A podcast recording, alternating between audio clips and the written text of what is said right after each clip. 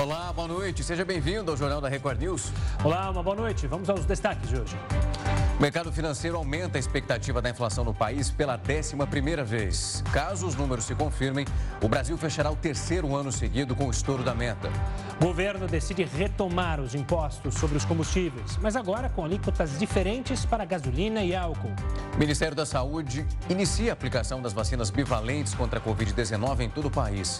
Porém, duas capitais ainda não receberam as doses do imunizante. Turquia é atingida por novo terremoto e edifícios que já estavam danificados desabaram hoje com esse novo tremor. Tempestade de ar frio chega à Espanha e derruba as temperaturas até menos 18 graus. E ainda, Twitter corta mais de 200 pessoas e entre demitidos estão gerentes de produtos, cientistas de dados e engenheiros.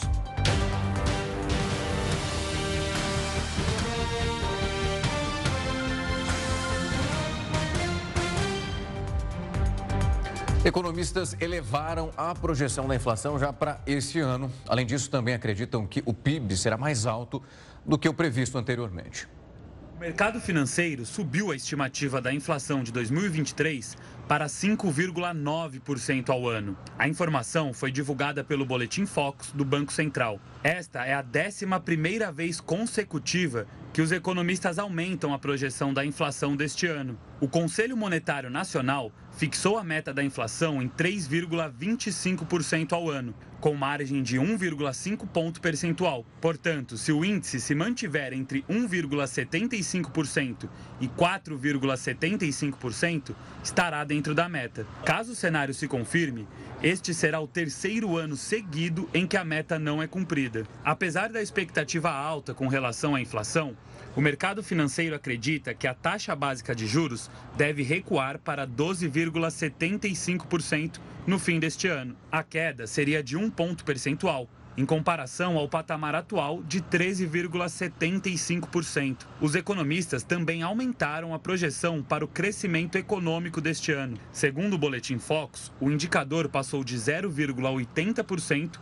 para 0,84%. Para 2024, a expectativa da inflação foi mantida em pouco mais de 4%. Desta forma, ela estaria dentro da meta estabelecida pelo CMN, em 3% com margem de 1,5 ponto percentual. E com relação ao produto interno bruto do ano que vem, a previsão também se manteve em 1,5%.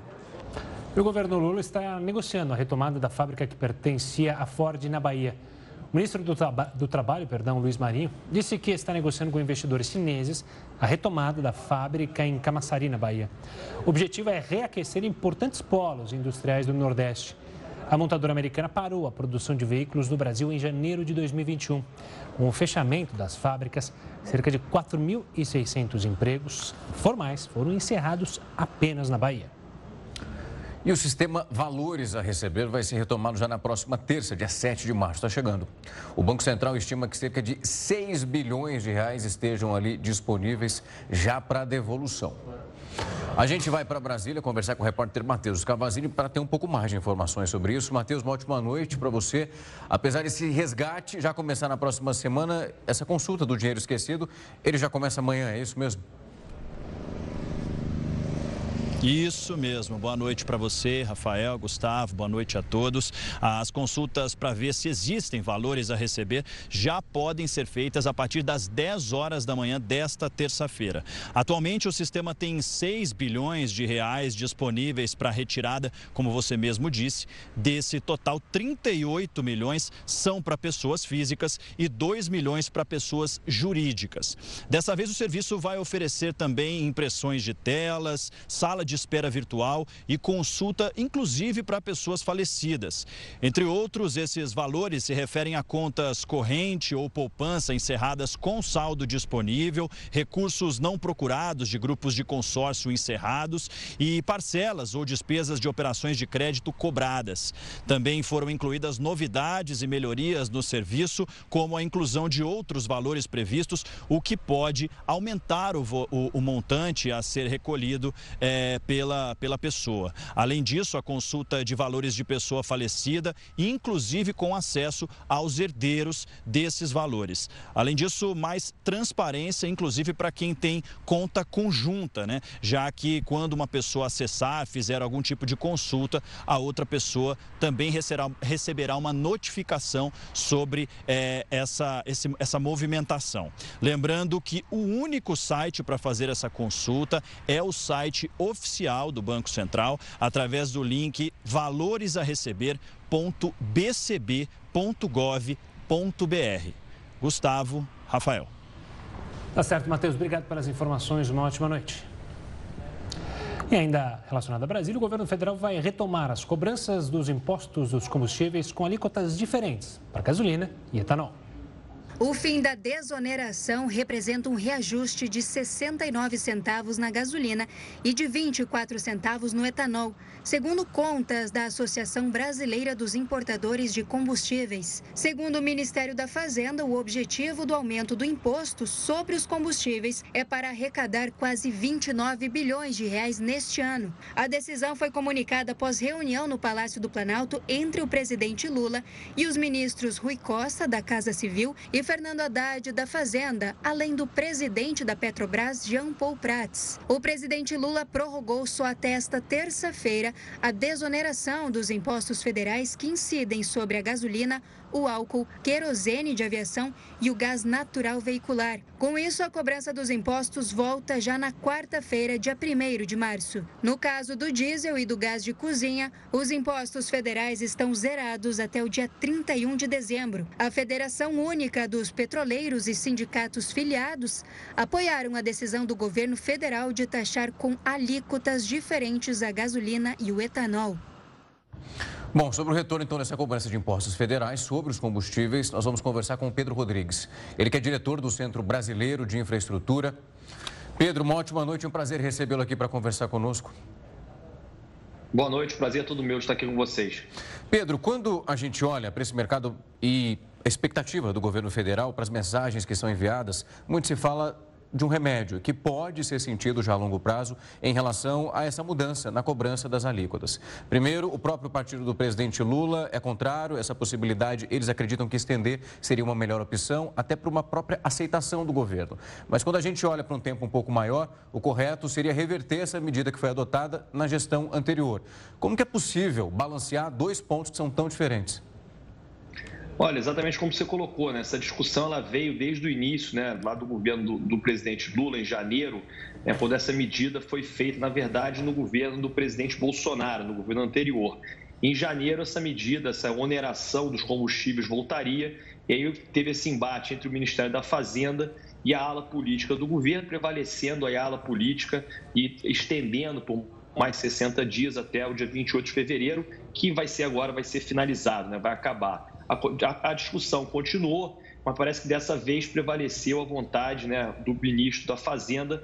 A gente tem que combinar e entender que o Brasil realmente tá, tem um problema fiscal grave e os 28, quase 29 bilhões vão fazer falta. É, o que me causa é, é, estranheza, o que eu ainda não consegui é, entender, parece que o governo vai responder isso amanhã, é, qual o mecanismo vai ser usado para se aumentar a alíquota de, de, de tributo, de, de, de imposto da gasolina, diminuindo a do etanol, diminuindo o preço para o consumidor final, mas mantendo esse valor de arrecadação. E essa aí me parece ainda a interrogação que existe nesse caso, mas segundo consta, o governo amanhã vai apresentar essa solução de como vai ser possível resolver essa equação.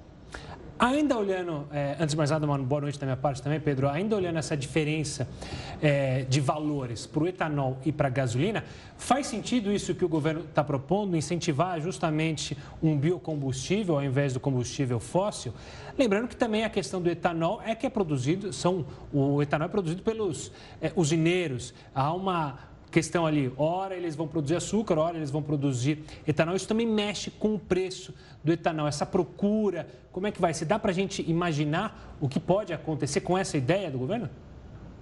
Olha, eu acho que essa é uma opção né, que o governo está colocando, na minha opinião, acertadamente, né, em atender e privilegiar aí um combustível, um biocombustível né, nacional, em detrimento de um combustível fóssil. Né? O, o Brasil tem se colocado como um país uma responsabilidade ambiental maior. Né? Então, você realmente onerar de uma forma maior os combustíveis fósseis faz sentido.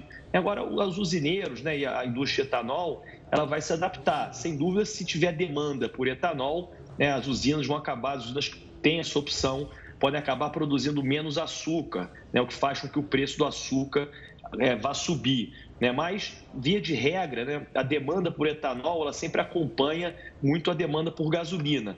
Ou seja, se você tiver um combustível etanol mais barato, né, a população vai aumentar, vai ter, vai ter um crescimento da demanda por etanol, que no futuro pode acabar chegando o preço próximo à gasolina. É, eu acho que, nessa verdade, essa medida é exatamente tentar incentivar, né, tentar privilegiar um biocombustível limpo a um combustível fóssil do ponto de vista técnico é, é, é, e do ponto de vista de responsabilidade ambiental, essa decisão, na minha opinião, é acertada. Pedro, na hora de descongelar esse preço, é claro que a atitude assusta quem precisa desse combustível todos os dias. Muito se discute sobre a porcentagem, digamos, desse descongelamento. Quando a gente olha para uma margem que seria lucrativa e menos dolosa para quem precisa disso tudo, faz sentido, por exemplo, chegarmos numa porcentagem de 75% em relação ao valor total? É de fato tratar o problema ou dar um remédio para que pelo menos a dor seja menos intensa? Olha, exatamente essa resposta que a gente está aguardando, né? Se você onerasse, como você colocou na, colocaram na reportagem, se você voltasse né, com o tributo como ele era anteriormente, você tem um aumento de 69 centavos na gasolina e quase 25 centavos, 24 centavos no etanol. Então, essa equação, que na minha opinião, ela não está respondida. É como você vai conseguir não onerar o consumidor final, ou seja, o preço da gasolina, né, do etanol na bomba, sem diminuir a arrecadação né, isso, essa conta vai ter que ser paga por alguém, né, de alguma forma. Né? Já se falou também uma discussão mais ampla né, da tributação dos combustíveis, né? está se falando do fundo de estabilização, ou seja, eu acho que ainda está um pouco nebuloso. Né? O governo tem pouco tempo, essa medida precisa ser apresentada amanhã, né? porque quarta-feira já acaba aí a, a, a desoneração, então o governo tem menos de 24 horas para pensar nessa equação que ainda está, na minha opinião, obscura e, muitos, muito, existe muita especulação. Eu acho que a gente precisa aguardar aí a decisão, né, a medida que o governo vai, levar, vai ser colocada amanhã para a gente entender como essa equação vai ser resolvida. Pedro, é, a gente tem um novo conselho, um novo presidente na Petrobras. É, o uso da Petrobras para tentar minimizar esse aumento justamente na gasolina pode ocorrer ou o cenário internacional, os preços do petróleo acabam dificultando qualquer tipo de manuseio na política atual de preços da empresa? Olha, essa, essa é uma das razões até que, que me preocupa, né, quando eu vejo, por exemplo, sentar para resolver um problema tributário né, o ministro de Minas e Energia, o ministro da Fazenda, o presidente da República e o presidente da Petrobras. A Petrobras é um agente que atua no setor, assim como outros agentes. Né. Então, a Petrobras ela não é definidora de política tributária. A Petrobras não é definidora de política pública. Né? A Petrobras é um agente que deve participar do mercado, um agente relevante do mercado, mas é o governo que faz esse tipo de política. Né? Então, qualquer, na minha opinião, o uso da Petrobras, né, o do dinheiro do acionista da Petrobras para fazer qualquer tipo de política pública, isso não é bom. Isso, para mim, é um malefício e, no final, esses problemas, esse problema criado, a gente já viu no passado o que aconteceu a empresa acabou saindo né, desse tipo de política, fazendo política pública com uma dívida de mais de 100 bilhões de dólares, né, com ações na justiça, do, da justiça americana e por aí vai. Então, eu acho que o uso da Petrobras ele não deve ser feito uso do balanço da Petrobras ou do dinheiro do acionista para fazer política pública. Quem faz política pública e decide né, se vai ser o combustível fóssil mais taxado, se vai ser o etanol menos taxado, se vai voltar o vai voltar o PIS e a COFINS, se o PIS e a COFINS vão continuar sem, ser sem serem cobrados, é o governo e não a Petrobras. Quando eu vejo a Petrobras sentar na mesa para discutir esse tipo de política com os políticos, é um sinal de alerta para mim. Pedro, você falou em política pública. Quando a gente viu essa medida sendo adotada pela gestão anterior, e é claro, nós sabemos disso até hoje, ela engloba não só os mais necessitados, aquela população que precisa realmente que o valor seja um pouco mais contido, mas também boa parte da população.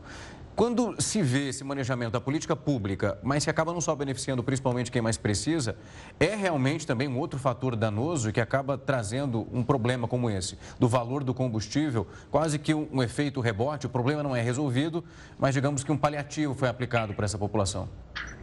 É, olha, vale a gente lembrar né, o histórico dessa medida. Né? A gente vinha num, numa saída de pandemia, né, no governo Bolsonaro o petróleo estava mais de 110 dólares, né? Tava, os mercados estavam todos embaralhados, ainda muito confusos, né? Saindo desse, desse, dessa pandemia que o mundo todo enfrentou.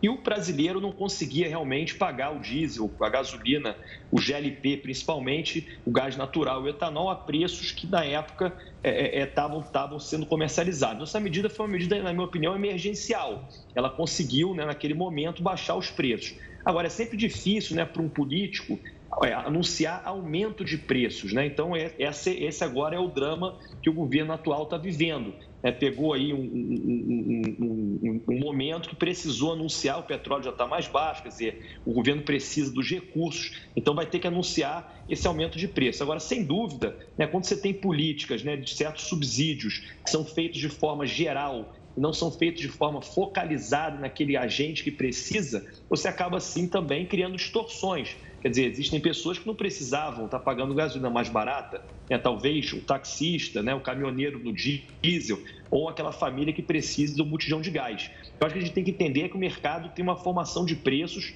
o mercado de combustível não é diferente, né? o câmbio influencia, o barril do petróleo influencia, e não adianta a gente fazer mágica, né, que o mercado, o, o mercado internacional e, e, o preço do petróleo não são determinados pelo governo brasileiro. Né? Esse é um mercado que funciona no mundo inteiro, né? e dessa forma que esse mercado é precificado. Então, acho que não só medidas de atenuação desses aumentos, mas até de substituição do combustível, né, de, de melhoria do transporte público, são todas benéficas para a gente depender menos né, do petróleo e menos do mercado internacional. Agora, intervir nos preços pode parecer no primeiro momento mais fácil, mas é sempre uma solução muito danosa para o mercado.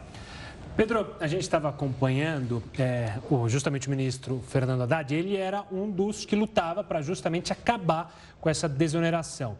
Dito isso, a desoneração do óleo diesel, do gás de cozinha e do biodiesel permanece até o final do ano. Você acredita que o Ministério da Economia, o Ministério da Fazenda, vai querer também mexer nessa seara? Ou até lá muita coisa pode acontecer e o governo conseguir é, amenizar esse aumento para justamente o caminhoneiro, como você mencionou, o pessoal que precisa do gás de cozinha, enfim? Olha, eu acho que o ministro Fernando Haddad ele tem um desafio complicado. Né? Realmente, para ele, né, para o Ministério da Fazenda, é importante esse recurso. Né? O governo Lula entrou com uma série de promessas de campanha, medidas que que, que o fizeram ganhar as eleições, que precisam ser implementadas e para isso precisa de recurso. Então, qualquer recurso que o ministro abra mão é sempre no final mais complicado de, de implementar as políticas públicas pelo qual o governo foi eleito. Né? Então, eu acho que vai depender muito do cenário internacional, de como vai estar se desenhando e principalmente como vão estar as contas do governo. Né? Se o governo vai conseguir fechar orçamento, né? qual vai ser o orçamento do outro ano. Quer dizer, principalmente nesse caso do diesel e do GLP, eu acho que o cenário internacional vai pesar muito, principalmente em como vai se comportar o preço do barril do petróleo. Vale a gente lembrar também que agora com a nova diretoria da Petrobras e o novo conselho, né, o, o, presidente atual da Petrobras e outros membros do governo já falaram que vão mudar a política de preço. Isso a gente também não sabe como é que vai ser feito. Né? Pode ser que a política de preço nova então não, não, não afete né, a reoneração do diesel do GLP. Mas eu acho que isso vai ser definido mais para frente e é muito prematuro a gente falar agora. Pedro, muito obrigado por vir aqui hoje à noite conversar com a gente, explicar para quem está nessa expectativa do que acontece a partir de amanhã, envolvendo algo que é tão importante para todo trabalhador brasileiro e também quem precisa sair de casa, ou seja, consegue afetar todos nós. Muito obrigado, foi um prazer recebê-lo aqui. Obrigado a você, é um prazer estar aqui sempre. Até. Obrigado, Pedro. Olha, o juro médio dos bancos subiu em janeiro e passa de 40% ao ano. A maior taxa continua sendo a do rotativo do cartão de crédito. Segundo dados do Banco Central, a taxa média de juros cobrada pelos bancos subiu 1,8 ponto percentual em janeiro. Atualmente, o nível está em 43,5% ao ano Este é o maior patamar desde agosto de 2017, quando ultrapassou 45%. A taxa cobrada nas operações com empresas chegou a 25% ao ano, enquanto com pessoas físicas atingiu 56% ao ano. Uma das modalidades mais fáceis para conseguir empréstimo é o cheque especial. Esta opção se manteve praticamente estável, com queda de 0,1 ponto percentual. Atualmente, os juros estão em 132% ao ano. Já o grande vilão é o rotativo do cartão de crédito. A taxa média cobrada pelos bancos ultrapassou os 410% ao ano em janeiro. O aumento nos juros acontece em um momento de estabilidade da taxa Selic, que está em 13,75% ao ano. Esta mudança ainda impacta na vida de milhões de brasileiros inadimplentes. Segundo dados do Serviço de Proteção ao Crédito, crédito, são 65 milhões de pessoas com contas em atraso. E o destaque é o setor financeiro. Os bancos representam mais de 60% dos credores com quem os brasileiros têm contas atrasadas. O vice-presidente Geraldo Alckmin afirmou que o enviado especial dos Estados Unidos para o clima, John Kerry, se comprometeu a buscar recursos para o Fundo Amazônia. O vice-presidente deu a declaração após ter participado de uma reunião com Kerry e integrantes do governo Lula no Palácio Itamaraty, em Brasília. A ministra do Meio Ambiente, Marina Silva, também estava presente. De acordo com Alckmin, o enviado especial do governo dos Estados Unidos para o clima se comprometeu a buscar recursos vultosos para o Fundo Amazônia. E foi uma reunião bastante proveitosa, ampla, abordou a questão, claro, principal é o combate à mudança climática. Abordamos desmatamento, descarbonização, eh, transição energética, possibilidades de parceria em várias áreas. Eh, ficou claro que o Fundo da Amazônia já foi ativado. A visita de John Kerry acontece dias após Lula se reunir com o presidente americano Joe Biden na Casa Branca, nos Estados Unidos. Na ocasião, o governo americano anunciou a intenção de contribuir com o Fundo Amazônia, mas o valor ainda não foi informado. Criado há cerca de 15 anos, o Fundo Amazônia ficou parado entre 2019 e 2022 e foi reativado em janeiro deste ano por determinação do presidente Lula. Após a mudança de gestão no início deste ano, a Noruega e a Alemanha, principais doadores, anunciaram a liberação de recursos. A União Europeia também já informou que pretende doar para o Fundo Amazônia. Alimentação, educação, saúde. São diversas as despesas que os pais podem ter com os filhos. Segundo um levantamento realizado pelo INSPER, esses gastos podem ultrapassar os 3 milhões e meio de reais do nascimento do bebê até ele completar 18 anos. O assunto é para o Heraldo Barbeiro. Heraldo, uma boa noite. Como se organizar financeiramente, então, com tantos custos para pensar, hein? Olha, acho que vocês têm que pensar mais nisso do que eu, hein? Com certeza. Vocês estão lembrados que quando a gente imaginava um bebê na família, você estava preocupado com o enxoval, com o berço, com o quarto da criança. Era, era mais ou menos isso e tal. E pra, o, o nome da criança. Aí fazia aquele chá de bebê, chá disso, chá daquilo. Bom, acontece que os economistas estão dizendo o seguinte: que para você hoje é, ter um filho, os filhos, eles podem comprometer até 30% da renda da família. É como? Aquilo que o Gustavo, inclusive, falou agora: educação, saúde. Mas sabe que tem um negócio interessante também aqui, Gustavo? É o seguinte: moradia. Mas, ué, paga moradia? Não, não paga. Mas para você ter um filho, você tem que ter um quarto para ele. Consequentemente, aumenta o aluguel. E às vezes é, essa geração mais recente é uma geração que não sai muito da casa dos pais. Não sei se já ouviram falar isso. Eles vão ficando, vão ficando, né? vão namorando, vão ficando lá e vão levando. E os pais vão pagando tudo mais.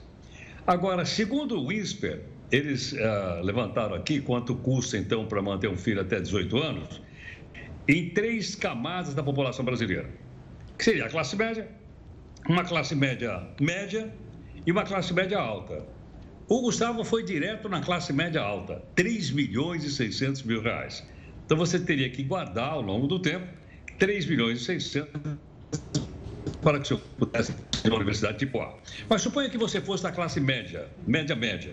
Aí o custo seria melhor, o menor, perdão, seria de 2 milhões e 400.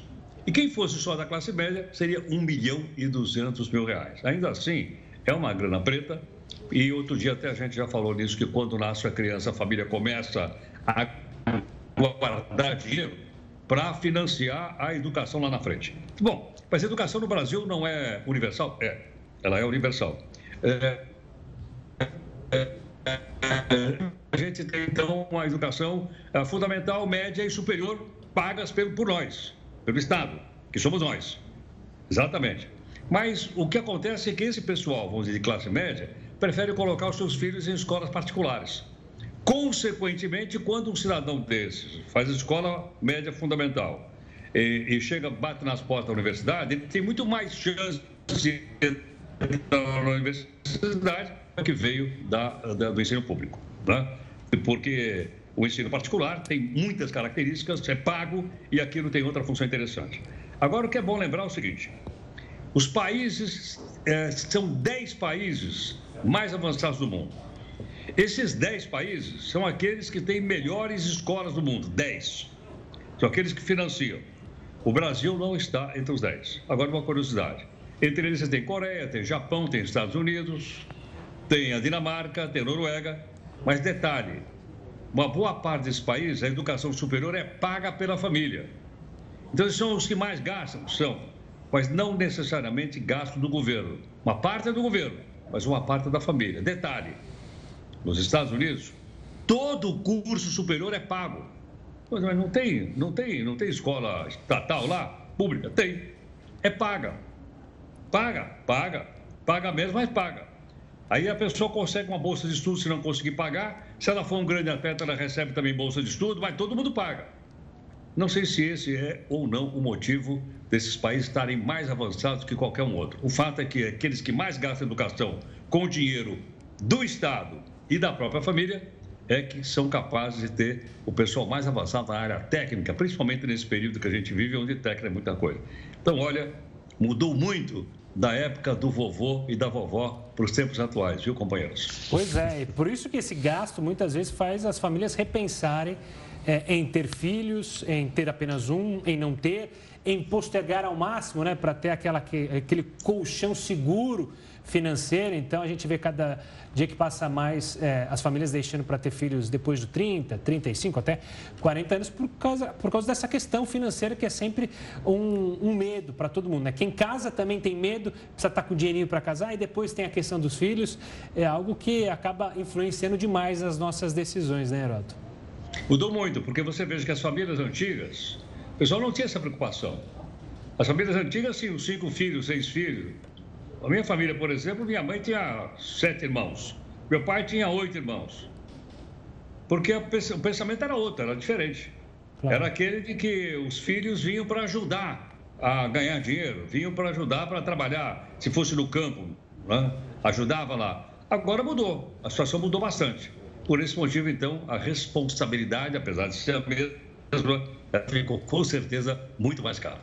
Minha avó teve 11 filhos, Heródoto. Se ela parasse para pensar em 3 milhões por cada um, meu amigo, não teria tido o tanto de tios e tias que eu tenho hoje. É, ô, Rafa, é fácil, é só ganhar na loteria esportiva. Né?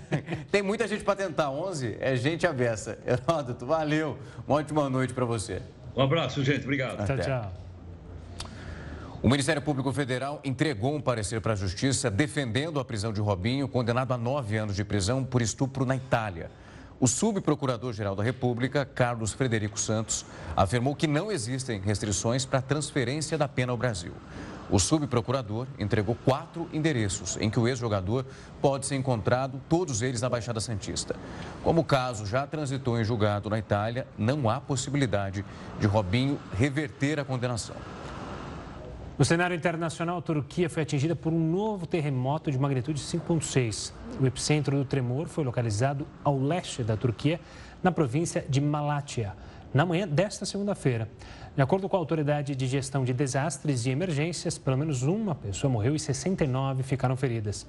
Diversos prédios que já estavam danificados pelo terremoto ocorrido no início do mês e que deixou mais de 44 mil mortos, desabaram hoje com um novo tremor. E o presidente Lula realiza um evento de lançamento do calendário nacional de vacinação. Você confere isso e muito mais em instantes. Jornal da Record News volta já. Jornal da Record News está de volta para falar que durante o discurso da ONU, o ministro dos Direitos Humanos e da Cidadania, Silvio Almeida, afirmou que o governo não vai medir esforços para resolver a crise dos Yanomami.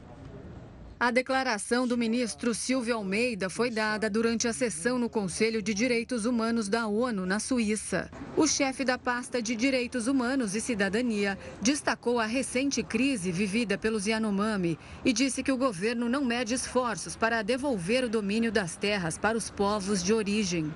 Não temos medido esforços para restaurar a dignidade dessas populações e garantir-lhes o efetivo domínio sobre suas terras. Os povos indígenas no Brasil, pela primeira vez, têm um ministério próprio, capitaneado por uma liderança indígena.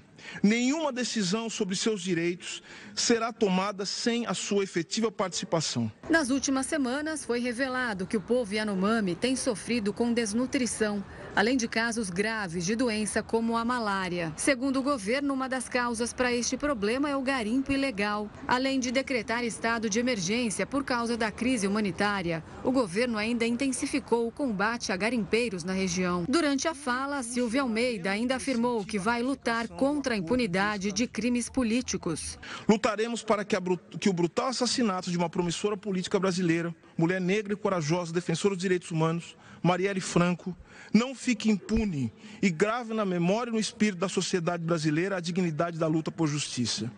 Isso também vale para o covarde assassinato de Bruno Pereira e Dom Phillips e de tantos outros defensores de direitos humanos jamais serão esquecidos. Ao fim do discurso, o ministro reforçou a candidatura do Brasil para a vaga no Conselho de Direitos Humanos para o mandato de 2024 a 2026 e pediu apoio dos países presentes para que o país possa contribuir na promoção e proteção de direitos humanos. Em nova rodada de cortes, o Twitter demitiu mais de 200 pessoas. De acordo com a publicação, o bilionário Elon Musk, dono da rede social, as emissões ocorreram no grupo de gerentes de produtos, cientistas de dados, cientistas de dados e engenheiros, somando mais de 200 pessoas, o que equivale a 10% da equipe. Desde que Musk comprou a companhia em outubro do ano passado, cerca de 3.700 funcionários já haviam sido demitidos antes desta nova leva. Entre os desligamentos recentes está a diretora de gestão de produtos, Esther Crawford, um dos rostos mais influentes que restavam da velha guarda do Twitter. Em cerimônia de gala, a FIFA divulgou quem foram os melhores no mundo do futebol em 2022. O argentino Lionel Messi conquistou a sétima bola de ouro. No início da cerimônia, uma homenagem a Pelé. Ronaldo Fenômeno entregou um troféu especial para a esposa do rei do futebol, Márcia Ock. Campeã da Copa do Mundo, a Argentina dominou a premiação. Emiliano Martinez ganhou como melhor goleiro. Lionel Scaloni foi eleito melhor técnico. E Lionel Messi ganhou o troféu de melhor jogador pela sétima vez. O brasileiro Richarlison perdeu o prêmio de gol mais bonito do ano para o polonês Marcin Oleksi, que joga futebol para amputados e fez esse golaço de bicicleta. Só uma correção. O Messi venceu o prêmio The Best da FIFA. É, a bola de ouro é no final da temporada europeia e ele, obviamente, estará concorrendo com o que estava ali do lado dele, Mbappé. e olha, ambientalistas alertam para o número recorde de mortes de golfinhos na França. O Jornal da Record News volta já já. Diversos ambientalistas alertaram para o número recorde de morte de golfinhos na França. E de acordo com cientistas, pelo menos 370 golfinhos foram encontrados mortos entre o dia 1 de dezembro do ano passado e 25 de janeiro deste ano. As causas das mortes não são conhecidas, mas a principal teoria diz que a situação é decorrente de uma grande quantidade de barcos pesqueiros que passam por essa região. Os ferimentos, segundo os especialistas, são causados pelas redes de pesca. E a FUVEST, responsável pelo vestibular para ingresso na USP, divulgou o calendário de provas para quem pretende concorrer a uma vaga em 2024. A principal novidade desta edição será a antecipação da realização da segunda fase do vestibular para o mês de dezembro. O período para solicitação de isenção e de redução de taxa de inscrição foi ampliado e vai ocorrer entre o dia 15 de maio e 14 de julho. Os resultados serão divulgados em 3 de agosto e o prazo para correção de eventuais documentos será entre 4 e 11 de agosto. O ex-ministro José Dirceu recebeu alta depois de cinco dias internado no hospital de Brasília. Essa informação foi divulgada pelo filho dele, Zeca Dirceu, por uma rede social. O ex-ministro foi submetido a um procedimento neurocirúrgico depois de apresentar um quadro de hematoma subdural. O problema geralmente é causado por um ferimento na cabeça que é forte o suficiente para estourar os vasos sanguíneos. José Dirceu havia sido internado na última quarta-feira. Essa edição do Jornal da Record News vai ficando por aqui. Muito obrigado pela sua companhia. Tenha uma ótima noite. Fique agora com o News às 10 com a Renata Caetano. A gente volta amanhã. Tchau, tchau.